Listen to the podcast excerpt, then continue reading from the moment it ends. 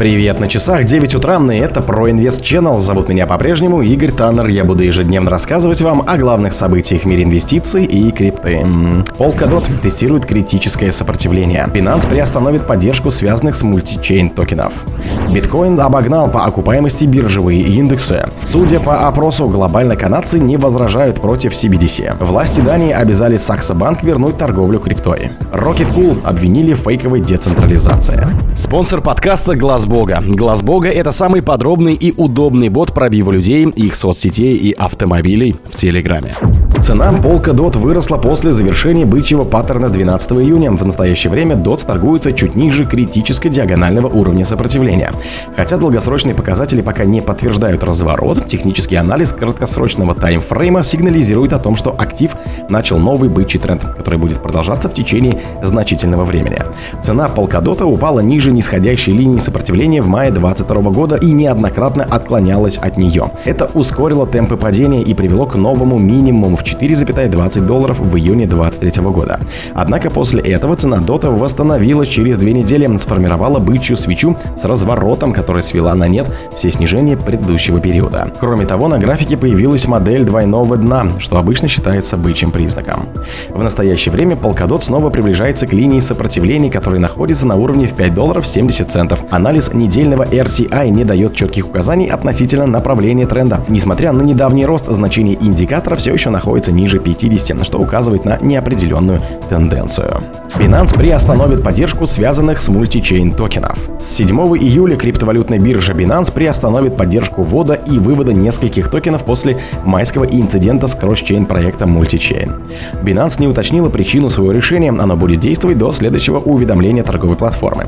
Представители компании добавили, что пользователи по-прежнему могут депонировать и выводить затронутые токены через другие сети, поддерживаемые биржей. Согласно DeFi Liama на момент описания общий объем заблокированных средств в мультичейн составляет 1,3 миллиарда долларов.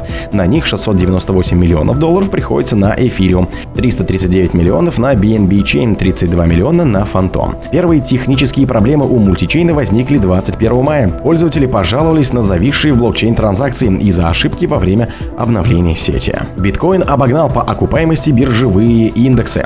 Курс биткоина по итогам первого полугодия 2023 года вырос более чем на 8 80%, обогнав индексы NASDAQ и S&P 500 вместе взятые. Согласно данным Google Finance, биржевой индекс NASDAQ Index основан на показателях 100 крупнейших компаний в листинге бирж NASDAQ, с начала года вырос в цене на 33% до 13 816 долларов. За это же время индекс S&P 500 смог подняться всего на 16,5% до 4455 долларов. В итоге по процентным показателям биткоин опередил индексы NASDAQ и S&P 500 вместе взятые более чем на 33%. 1%.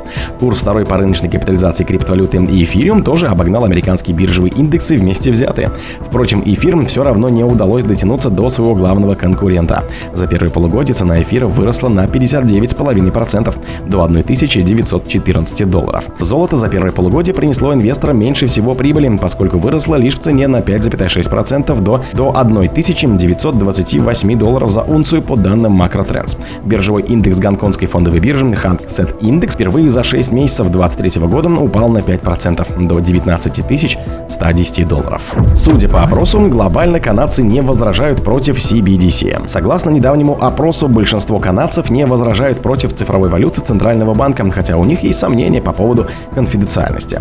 Из 1500 канадцев старше 18 лет опрошенных 59% были готовы использовать CBDC, но только 5% продемонстрировали явную готовность. 25% респондентов заявили, что не готовы ее использовать. CBDC — это цифровые формы денег, розничные для потребителей и оптовые для организации, которые регулируются Центральным банком.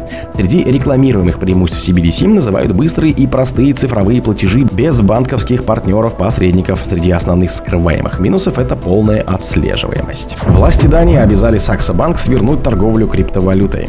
ФСА Дании обязала местный Сакса Банк к концу 2024 года ликвидировать свои позиции в цифровых активах, об этом пишет Bloomberg. Регулятор пояснил, что собственные операции с криптовалютами не входят в список разрешенных видов деятельности для финансовых учреждений. Сакса Банк запустил платформу для торговли криптовалютами клиентам. В целях хеджирования организации добавила на баланс неназванную сумму в цифровых активах. Новые правила, касающиеся крипторынка, вступят в силу 2024 года, поэтому область пока остается нерегулируемой, напомнили ФСА. Осуществление такой деятельности деятельности может вызывать недоверие к финансовой системе, говорится в заявлении. Напомним, в июне депутаты Европарламента согласовали переходный пруденциальный режим касательно защиты финансовой системы от необеспеченных криптовалют. Он предполагает снижение рисков для банков, владеющих такими активами. Rocket Pool обвинили в фейковой децентрализации. Члены команды Лидом Дмитрий Гусаков заявил, что их конкуренты Rocket Pool не являются полностью децентрализованными. Он подчеркнул, что DAO на самом деле не управляет платформой Rocket Pool. Вся власть в руках разработчиков, которые могут менять любые параметры, в том числе наращивать уровень инфляции до любой цены, либо увеличивать комиссии до 100%. Гусаков добавил, что у разработчиков Лида Финанс такой опции нет, и все действия в протоколе полностью контролируются Лида DAO. На обвинение ответил юрист Rocket Pool Community под псевдонимом Джаспер Алленс. Он сообщил, что его команда давно знает о такой уязвимости и исправит ее в будущем. Мужчина обвинил команду Лины в манипуляциях на эту тему. Джаспер Алленс напомнил об обновлении Сатум, который полностью устранит данную проблему. О других событиях, но в это же время не пропустите. У микрофона был Игорь Таннер. Пока.